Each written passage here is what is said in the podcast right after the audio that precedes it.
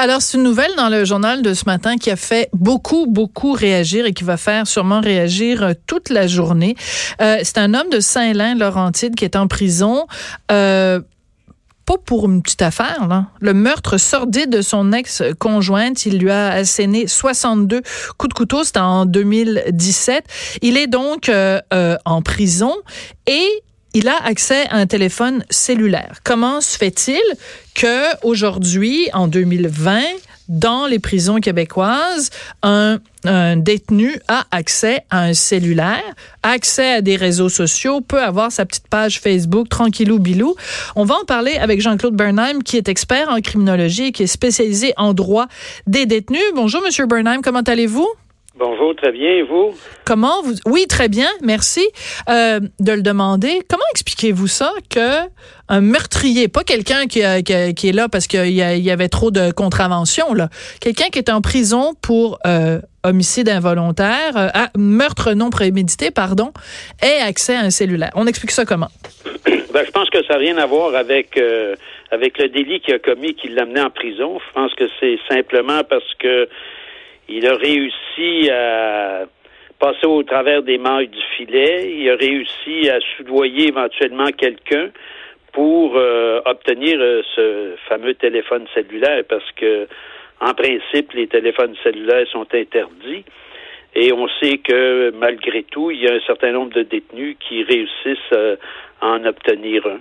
D'accord. Alors, quand vous dites qu'il a donc réussi à soudoyer quelqu'un, ce serait donc des gardiens ou des gardiennes de prison qui lui auraient euh, euh, euh aidé à voir ça, ou on sait qu'il y a beaucoup aussi dans les prisons euh, de d'éléments ou de produits euh, interdits qui sont livrés par drôle. Enfin, il y a toutes sortes de façons de se procurer des produits dans une prison, non?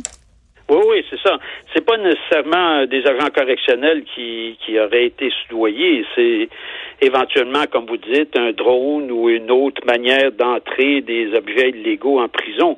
Il euh, faut bien comprendre que dans une prison, euh, il y a des allées et venues, euh, ne serait-ce qu'au niveau de la nourriture, par exemple. Oui. donc, il y a des moyens de, des fois, passer à travers les mesures de sécurité qui sont en place pour que des objets illégaux puissent euh, y pénétrer. Alors, ma question est la suivante, en fait, Monsieur Bernheim. Est-ce que on est trop laxiste dans les prisons? Est-ce qu'on devrait avoir plus de surveillance pour s'assurer, justement, que personne ne puisse passer entre les mailles euh, du filet? Ben, je pense pas, non, que plus de mesures va, empêcher que ça se passe. Euh, je veux dire, la, contrebande en prison existe depuis qu'on a créé la, la prison. Euh, du moment qu'on crée une pénurie d'un objet quelconque, euh, ça suscite une demande et puis il y a des intérêts qui entrent en jeu et à ce moment-là, il y a euh, du trafic qui s'enclenche. Donc, je ne sais pas, demain matin, on interdirait les cigarettes au Québec. bien, le trafic de cigarettes partirait du jour au lendemain. Oui. Mais... Donc, on a un peu le même genre de situation en prison. Puis, je veux dire, comme on ne peut pas contrôler tous les endroits en même temps, toutes les personnes en même temps, eh bien, à un moment donné, il y, en a qui réussissent. Oui. Est-ce qu'on ne devrait pas aller, je, je me fais l'avocat du diable deux secondes, dans le dans l'inverse? Qu'est-ce que ça, euh, qu'est-ce que ça enlève aux citoyens moyens, là, aux contribuables moyens, que euh, Monsieur XY euh, dans un, un établissement de détention ait un cellulaire? Ça nous enlève quoi à nous dans notre vie de tous les jours que quelqu'un ait un cellulaire? Euh, ça enlève rien à personne, c'est sûr, mais par contre, on sait que c'est un moyen de communication qui permettrait éventuellement de planifier une évasion, par exemple, ou euh, d'augmenter du trafic à propos d'autres choses. Mhm. Donc, euh, euh, la, les communications avec l'extérieur sont contrôlées. elles doivent être permises, mais je pense qu'elles doivent être aussi contrôlées pour qu'il y ait un équilibre pour pas faire en sorte que les détenus soient totalement isolés du monde extérieur, de leur famille en particulier, mhm. et en même temps qu'il y ait des mesures de, de contrôle.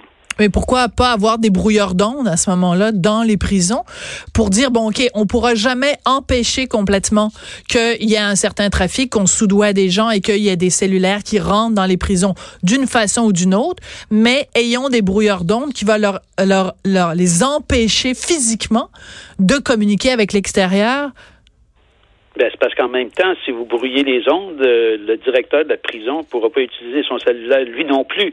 Hmm. Donc, euh, c'est là le problème, c'est que si on ferme complètement toutes les possibilités euh, de communication avec, l'extérieur, ben non seulement les détenus ne pourraient pas communiquer, mais le personnel non plus. Donc, c'est c'est toujours face à ce genre de hmm. situation que que les institutions sont confrontées, puis il faut trouver des façons de faire qui assurent le maximum de sécurité tout en permettant que la sécurité puisse euh, être exercée. Oui. Il y a quelques années, euh, Monsieur Bernheim, c'était en fait, euh, attendez que je vérifie, 2018. Euh, On parlait de cette nouvelle prison à cette île qui était euh, vraiment, il y avait des écrans plasma, des belles laveuses frontales et tout ça. Et à ce moment-là, il y avait une levée de bouclier. Les gens disaient, voyons donc, ça n'a pas d'allure. C'est mieux équipé que bien des appartements de, de, de bien des citoyens au, au, pays. Et même la Fédération canadienne des contribuables avait dit, voyons donc, c'est une aberration ça n'a aucun sens. Vous, vous situez où dans ce débat-là? Est-ce que vous trouvez qu'on en fait trop pour les prisonniers ou qu'on n'en fait pas assez? Bien, c'est parce que si on achète une machine à laver, peu importe laquelle euh, qu'on retrouve dans les appartements euh, en général, et qu'on s'assure qu'il y ait 50 personnes qui puissent faire leur lavage, on peut penser que ça ne durera pas très longtemps. Donc, c'est sûr que des, des machines à laver qui sont affectées pour être utilisées quotidiennement par un grand nombre de personnes euh, doivent être de qualité supérieure parce qu'autrement, euh, elles vont s'user trop rapidement et les mhm. coûts euh, vont. Alors c'est comme à l'hôpital, s'il fallait avoir des machines à laver comme on en a dans les appartements, dans les hôpitaux, on aurait des problèmes. Mais c'est le même genre de, de situation qu'on retrouve, c'est qu'on a un grand nombre de personnes à qui il faut permettre de laver son linge il faut avoir des choses de qualité pour le faire. Non, mais par exemple, l'écran plasma. Donc, je comprends votre logique là, pour les laveuses et les sécheuses. Ça, je comprends fort bien. Mais les écrans plasma, ça, je me souviens, à l'époque, quand cette information-là était sortie, euh, beaucoup de gens étaient très choqués de ça, de dire, ben voyons, on, envoie ces gens-là euh, en prison. Euh, tu sais, un petit chausson aux pommes aussi avec ça, là, tant qu'à y être. Vous comprenez ce que je veux dire?